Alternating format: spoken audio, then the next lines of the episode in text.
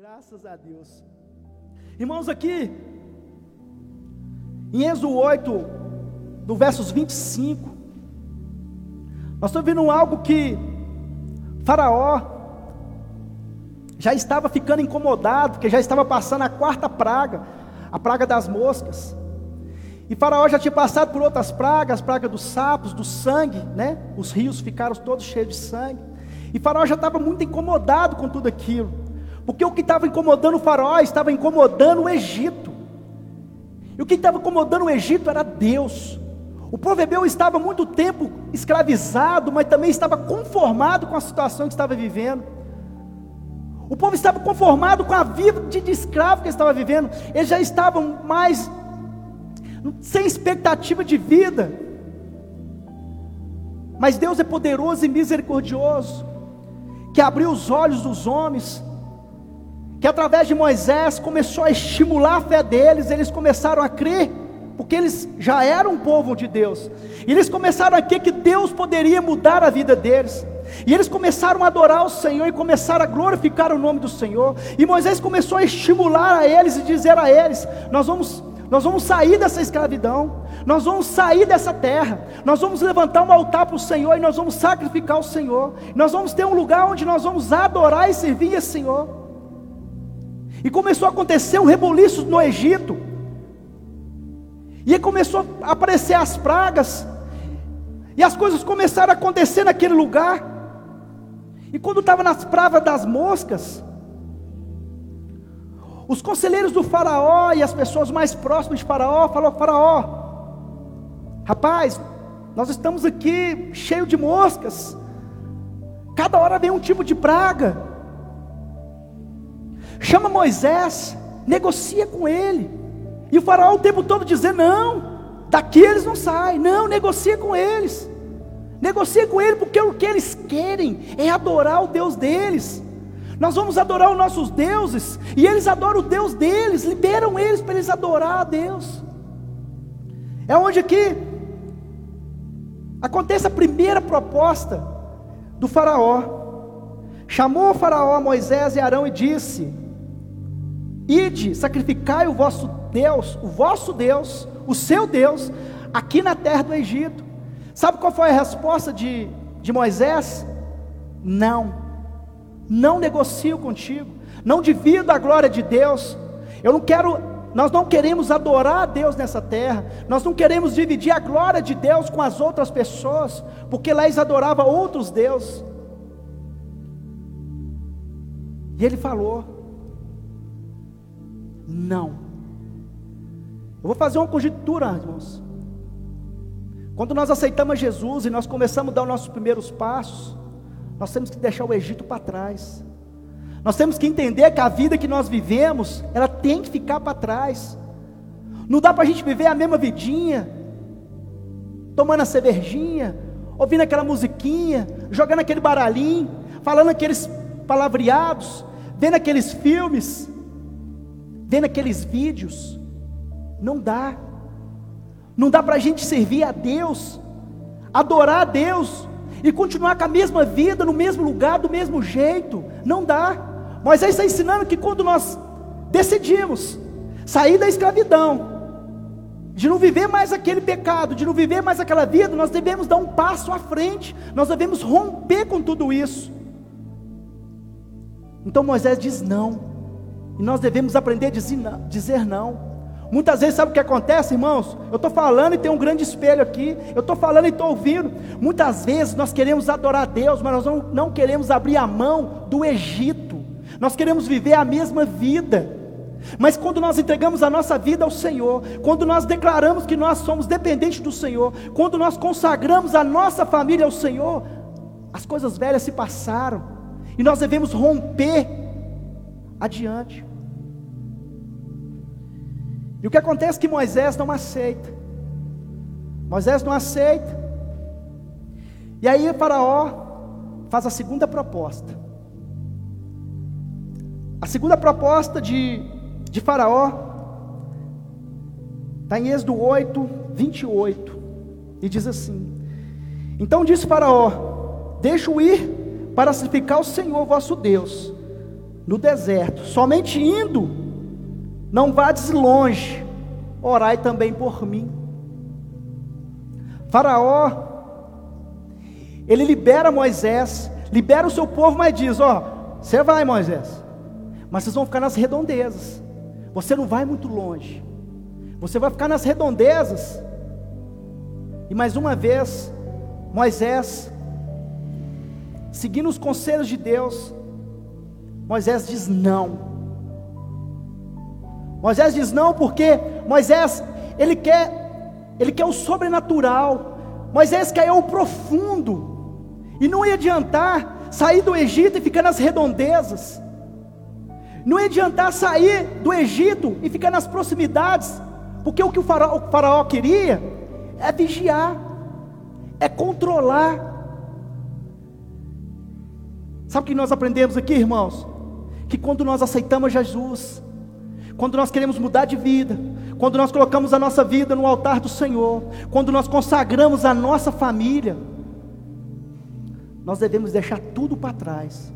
Nós devemos deixar tudo para trás e mais profundo com Deus, o mais profundo intimidade com Deus. E para isso nós devemos ficar distante do Egito. Faraó, ele é muito insistente. Faraó ele é insistente porque ele não quer abrir mão do povo que fazia tudo para ele e de graça. O povo trabalhava até a morte, até morrer. Mas quando a fé daquele povo foi renovada, quando o povo começou a invocar a Deus, quando o povo começou a orar, quando o povo começou a clamar, começou um grande reboliço no Egito todas essas pragas começaram a acontecer. E mesmo assim os conselheiros negociam com ele outras coisas. Deixa ele ir, deixa ele ir. Faraó, mais uma vez, chama Moisés e Arão. A terceira proposta está em Êxodo 9, no verso 7 e 8. E diz assim, na terceira proposta. Desculpa, 10. E os servos de Faraó disseram: Até quando esse não há de pôr laço? Deixe com os homens servir ao Senhor, seu Deus. Não sabe o que o Egito está destruído?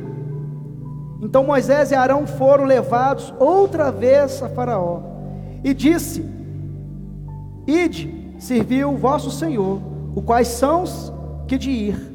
E Moisés disse: Havendo de ir os nossos meninos, os nossos velhos e os nossos filhos e as nossas filhas, e com as nossas ovelhas e com nossos bois, havemos de ir, porque é a festa do Senhor. Pela terceira vez, e eu agora creio que Faraó pegou muito pesado. Mas Moisés estava diante de um homem muito poderoso.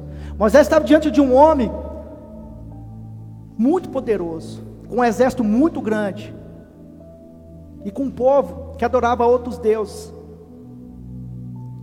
E Faraó agora fala com ele: Você pode ir, mas vai deixar os seus filhos e vai deixar as crianças.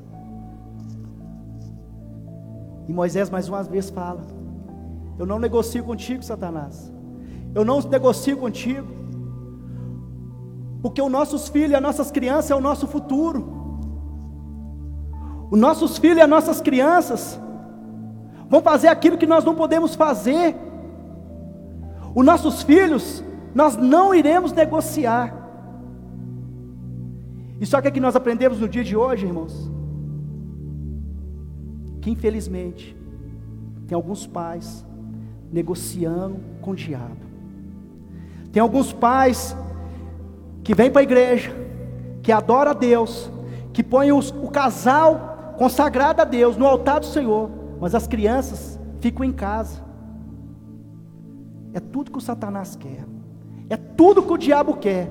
O diabo está dizendo: vai, vai adorar o seu Deus, vai, vai bem distante, mas deixa as crianças, deixa as crianças no YouTube, deixa no TikTok, no Facebook, no Instagram, nos vídeos. Ah, irmão, você está querendo dizer que eu tenho que pegar o meu filho e arrastar ele? Não. Irmãos, eu confesso que eu tive dificuldade. Quando meu pai e minha mãe se converteu, eu tinha 14 anos de idade. Meu pai e minha mãe é assembleano.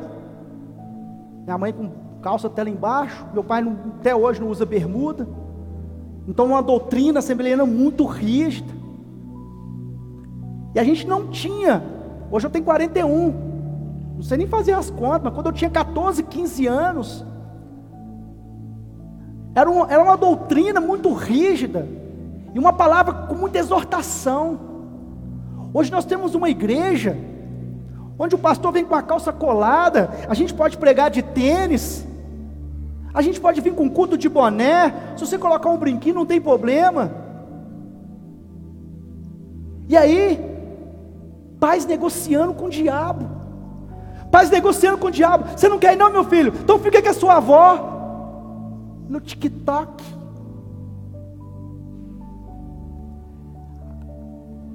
Eu e minha esposa nós conversamos muito sobre isso. E às vezes ela fala, e a gente conversa, será que nós não estamos pegando pesado? Não, aonde eu vou, elas vão comigo. Ah, mas vai ficar emburrado. Beleza, fica emburrado. Eu vi uma vez a pregação do pastor Lucinho, que eles estavam viajando, e o pastor Lucinho falou assim com o filho dele: Filho, vamos orar? Não, pai, nós estamos de férias. Não, mas nós temos que orar. Não, pai, não, mas nós estamos de férias. Falei, meu filho, eu quero que você ore. Aí o filho dele, muito né, para frente, pai, pai, mas Jesus vai receber minha oração forçada? Se Jesus vai aceitar, eu não sei, mas que eu quero que você ore, você ora. Dez dias de férias. No terceiro dia, quando o pastor Lucinho levantou da cama, o filho dele já estava dobrado no seu joelho orando. A palavra de Deus, irmãos, é para consolar, mas é para exortar. É onde, na exortação que nós aprendemos, é na exortação que nós crescemos, que nós evoluímos. O mundo aí está com as estratégias enormes para ganhar os nossos jovens, as nossas crianças. As minhas filhas vê TikTok, tem Instagram, vê Facebook. Isso não é o problema. Mas nós temos um dia todo grande. Nós temos um dia que tem 24 horas, há tempo para tudo e todas as coisas.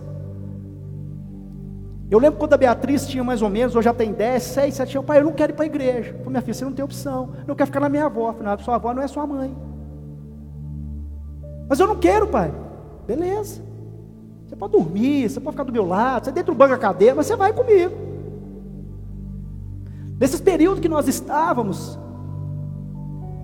gelados, não posso falar pela minha esposa, mas por mim, quando nós estávamos gelados, nós ficamos, por causa da pandemia, ficamos muitos meses sem a igreja, muitos meses sem cultuar. E a igreja onde nós estávamos frequentando, estava fechada. E ela queria muito ir na igreja.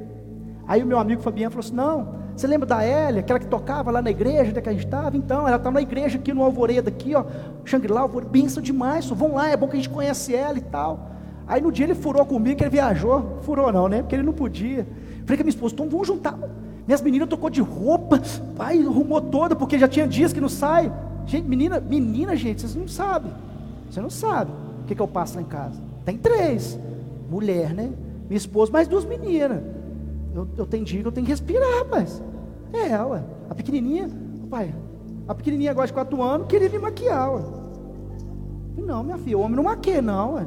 Você vai brincar com as bonecas, sua irmã, maquiar o papai, você não vai não.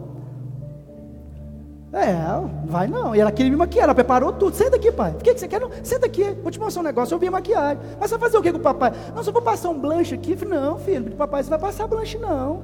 Vai dar ruim. Você tira uma foto do pastor, o pastor como é que vai fazer comigo? Vai ficar, vai pegar ruim. O pastor, ele é azar.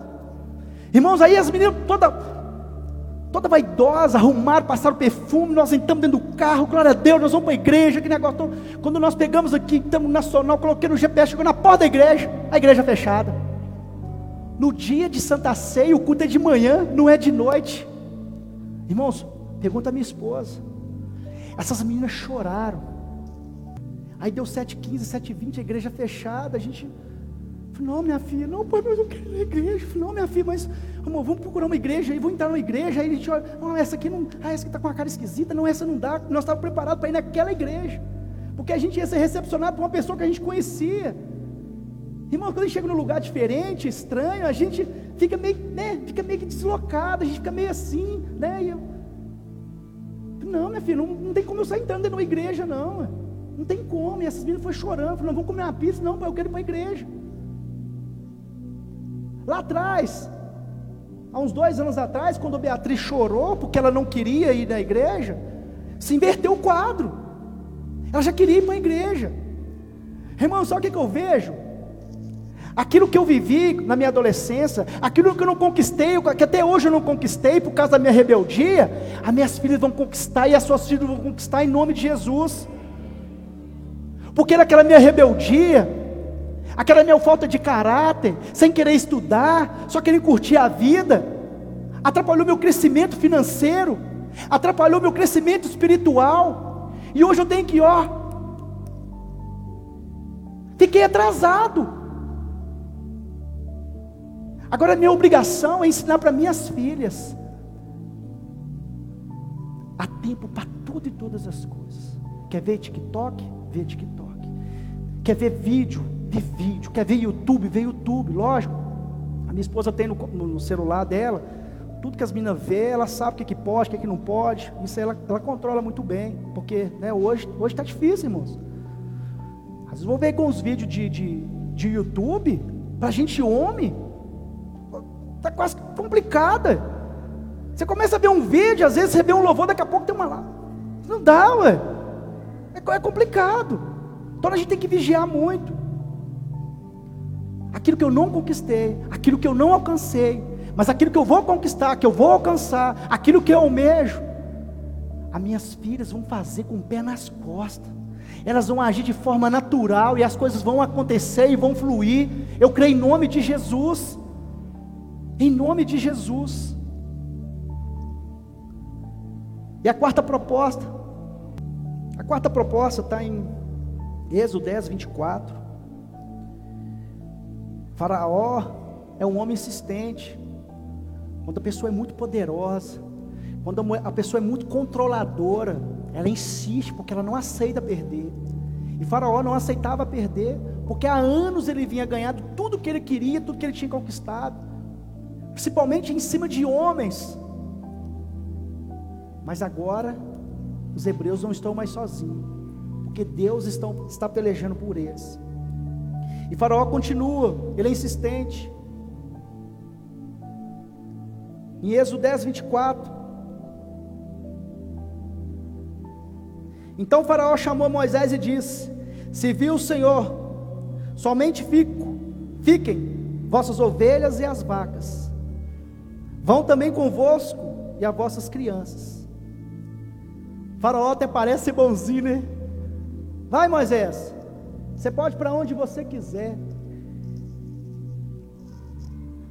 Pode sumir no mapa. Mas vai ficar suas ovelhas e suas vacas. Vai, Moisés. Leva esse povo. Mas vai ficar as suas ovelhas e suas vacas. Inclusive, leva as crianças, esses meninos bagunceiros, esses meninos, não dar em nada também não. Mas fica as suas vacas e suas ovelhas. Sabe o que Moisés fala? As ovelhas e as nossas vacas e os nossos animais são a nossa oferta para o Senhor. Nós vamos sair do Egito, nós vamos levantar um altar do Senhor, nós vamos consagrar a nossa vida e nós vamos sacrificar os nossos animais para o Senhor.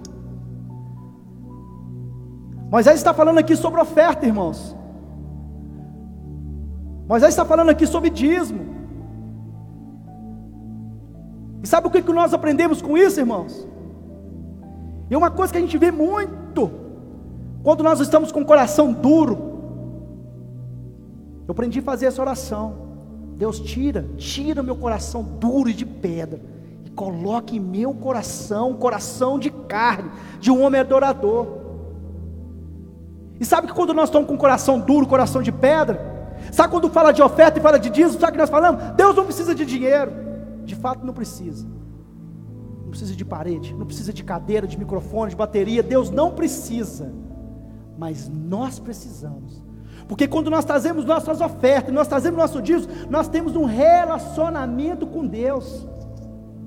Ao longo do tempo nós vamos aprender, irmãos, que dízimo é muito mais do que uma ordenança ou obrigação, é um relacionamento que nós temos com Deus.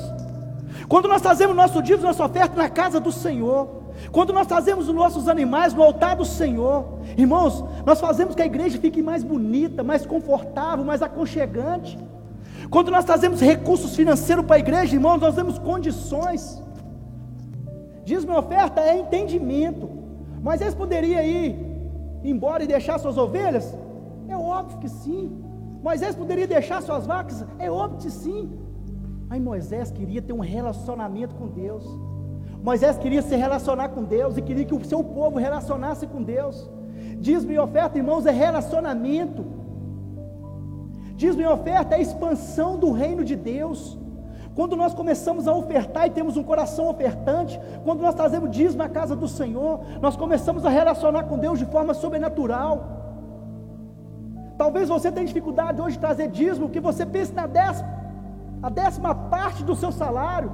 Não preocupe com a décima parte, não, irmãos. Traz 2%, 1%.